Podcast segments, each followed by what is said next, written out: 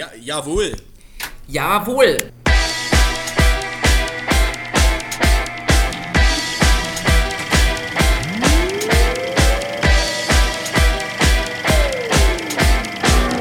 Was geht? Der Linksnet Podcast. Es läuft und äh, herzlich willkommen zu einem neuen Linksnet-Podcast. Aufmerksame Hörerinnen und Hörer, die uns auch schon äh, mit Telefaxen bombardiert haben, denen ist aufgefallen, dass wir mh, mm, eine Woche sehr großzügig fassen, äh, als 14 Tage. Mhm. Ähm, genau, und darum sind Jens und ich heute erst äh, am Start, aber das, da, da, äh, umso, umso stärker, sage ich mal. Ne? Hallo Jens. Umso stärker, korrekt. Umso größer, stärker und ähm, lauter. Weiter vorne. Weiter ja. vorne. Genau. Es äh, steht ja in unserem Podcast immer die Frage an, was war der Aufreger der Woche? was war dein Aufreger? Genau. Ah! Fuck! Der ist jetzt schon eine Woche alt. Ich rege mich quasi jetzt schon seit einer Woche lang äh, über den 13. Februar in Dresden auf, wie jedes Jahr im Prinzip, ne? Ähm, und dies ich habe mich noch mal ein bisschen beschäftigt jetzt in diesem Jahr mit, äh, mit, mit der äh, Geschichte der Frauenkirche, die nämlich gar nicht mal so gut ähm, öffentlich aufgearbeitet ist, die nämlich äh, zu der Zeit, also bis 45, äh, das Zentrum quasi die, so einer äh, NS-Bewegung innerhalb der äh, evangelischen Kirche war, ne? also die sogenannten deutschen Christen. Und die Frauenkirche wurde dann wiederum, ich glaube, ähm, also Mitte der 30er schon gewid, entsprechend geweiht als zentrale Kirche der äh, deutschen Christen, mindestens in Sachsen. Und Sachsen wiederum war, ganz weit vorne, was äh, diese deutschen Christen äh, anging, äh, innerhalb äh, von NS-Deutschland. Genau. Also, genau, das ist wiederum ähm, im Wikipedia-Artikel findet man kaum was dazu. Man findet auch auf der Homepage von der Frauenkirche kaum was dazu. Und an diesem 13. Februar, äh, wo also der Bombardierung Dresdens gedacht wird, ist da da, da, ist, da gilt immer, Ruhe ist oberste, äh, ist erste Bürgerpflicht. Ne? Also da muss das Gedenken muss still stattfinden. Das ist irgendwie so ein äh, ganz alter Dresdner Diskurs und das ist auch in der Frauenkirche so. Also, genau. Ähm, eine Sache, die für mich so eigentlich im stillen Gedenken so ein bisschen im Weg steht, könnte man vorsichtig sagen. Genau, aber diese ganze hm. Gedenksache in Dresden ist ja an sich, naja, ich habe ich reg mich dann nächstes Jahr weiter auf. Ne? ist, äh, ähm, äh, also, äh, vor zehn Jahren oder so war das noch so eine heftige Debatte, glaube ich, auch in der Zivilgesellschaft, auch unter äh, linken Zusammenhängen, auch in der Stadt, vielleicht auch vor 15 Jahren, aber inzwischen ist das alles so etabliert oder so richtig neue. Äh, ja. scharfe äh, Interventionen in diesen lahmenden ähm, Gedenkdiskurs gibt es nicht, ne? Irgendwie. Ja, mein Eindruck. Ja, ja. Zumal, genau, vor zehn Jahren ähm, gab es ja noch die Debatte um die äh, Zahl der Getöteten ne? durch, mhm, die, durch den mhm. Bombenangriff, ähm, der ja durch einen wissenschaftlichen, also durch wissenschaftliche Aufarbeitung äh, aller bekannten Dokumente und Zeitzeuginnen, Aussagen und so weiter, ähm, eigentlich beigelegt sein müsste, aber man hatte den Eindruck, dass die Debatte um die äh, Opferzahlen sozusagen jetzt am Gedenkdiskurs gar nicht so viel verändert hat letztendlich. Ne? Also mhm. die, zwar gibt es die Debatte nicht mehr so intensiv, aber der, das Gedenken ist irgendwie immer noch sch total schräg. Würde ich sagen, vorsichtig formuliert. Und Nazis laufen natürlich auch noch immer durch Dresden jedes Jahr. Ne? Das, das soll man ja nicht vergessen, das hatte ich jetzt noch gar nicht erwähnt ja, dass ja. das ja auch noch ist. Mhm. Durchaus diesmal auch wieder und während die Zivilgesellschaft mit Bändern äh, um die Innenstadt stand oder die Altstadt, mhm. äh, ähm, haben Antifas tatsächlich in Laubegast, glaube ich, ne, äh, versucht, äh, da äh, aktiv und laut äh, zu intervenieren ne, und auf Geschichtsrevisionismus von rechts hinzuweisen. Naja, Genau, das ist der eine Aufreger, ein, ein durchgängiger, aber es gibt noch mehr Aufreger, oder? Oder? Ähm, Unterstelle ich jetzt mal. Es gibt sicherlich Dutzende Aufreger, klar.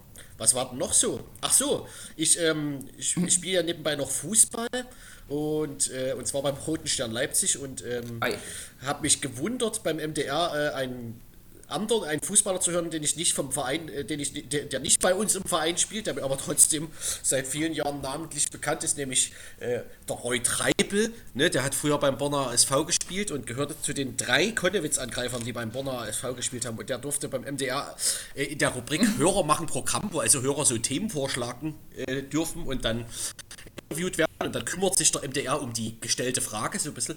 Er durfte der also rumjammern, dass er als ähm, Fußball, als ungeimpfter Fußballer beim Training und beim Spiel jetzt nicht mitmachen darf und so.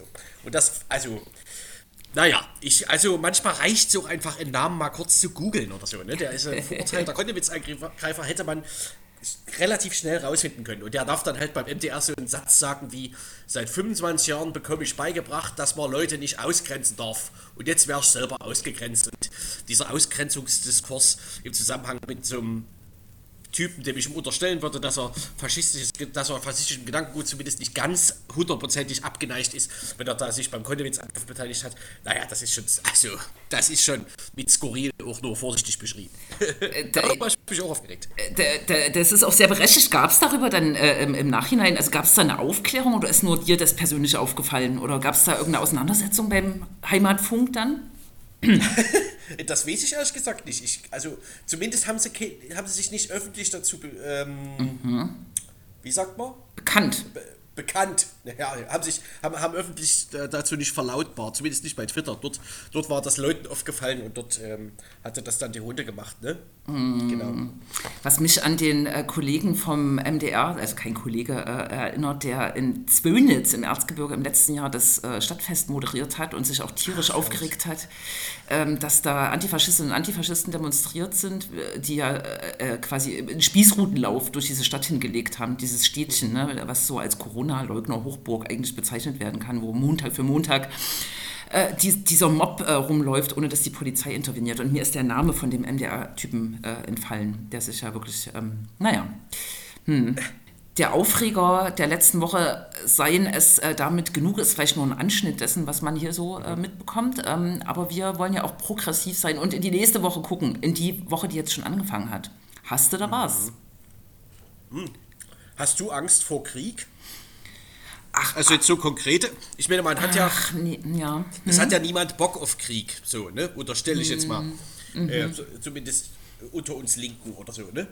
Ähm, aber Na. hast du so eine konkrete Angst vor Krieg? Ich kann das für mich gar nicht so genau beantworten, gerade diese Frage, weil, äh, mhm. stimmt, das wäre ja auch die Frage, wovor genau hat man dann Angst? Hast du, hätte man dann Angst, dass ähm, demnächst Bomben auf Leipzig fallen oder äh, ne, sowas. Ah, ich ja. kann das, ich kann, ich, ich bin irgendwie unsicher. Ja, nee, also ich habe kein, keine Angst äh, vor Krieg. Also ich habe schon vor so ein paar Wochen gedacht, das ist eine ganz schön produzierte Debatte auch, also von Russland produziert auch mit den Forderungen, mhm. ne, wo doch eigentlich äh, ein konkreter NATO-Beitritt der Ukraine gar nicht anstand. Aber äh, äh, Russland hat das so strategisch klug gemacht und hat so Forderungen in den Raum geknallt und ähm, mhm. der Westen hat sich natürlich darauf eingelassen. Und jetzt eskaliert das so rum. Ne? So, ich äh, habe tatsächlich von älteren Leuten gehört, dass sie Angst vor Krieg haben. So, ne? Und mhm. im Osten nehme ich auch, also tatsächlich auch im, im, Umfeld, jetzt nicht im direkten Umfeld, aber so im weiteren Umfeld an Kneipentischen nehme ich wahr, dass Leute auch so NATO-kritisch sind. Also es ist bestimmt so ein Ostrelikt, ne? was ja gar nicht schlecht ist. Ja. Man, man, sollte da auch kritisch drauf äh, gucken, aber ja, das ist schon so eine Russland als Opferlesart ähm, auch gibt. So. Ja. Aber das ja. ist die politische. Ne? Genau. Ja. Es ist, glaube ich, es ist gar nicht mehr, es ist gar nicht mehr einfach möglich, da irgendwie differenziert drüber zu reden, habe ich den Eindruck oder so. Ja, also, ja, genau. zwischen äh, NATO-Apologismus und äh, Russland-Apologismus wenig Platz gefühlt. Ne? Mm. Ich finde ja beides scheiße oder so. Ich finde auch beides scheiße, aber äh, das habe ich auch wahrgenommen, wie schnell die Ideologisierung äh, äh, passiert, wo, wie schnell sich Leute auf eine Seite stellen. Ne? Das ist irgendwie schwierig. Ja. Ne? Ich finde fast den Blick in die Ukraine, wie es den Menschen geht oder wie die das wahrnehmen, noch am interessantesten. Aber auch da ist natürlich mhm. alles schwierig. Ne? Da gibt es ja auch verschiedene Lagereinstellungen und Blicke ja. und Ost-West-Zuordnungen. Ne? So. Ja, vor allem gibt es da halt auch eine starke faschistische Bewegung. Ne? Richtig. Also die ja, ja. bis, bis in die Armee rein da irgendwelche Bataillone äh, gestellt hat, ne? durch den Bürgerkrieg, also oder wie auch immer man das nennen soll.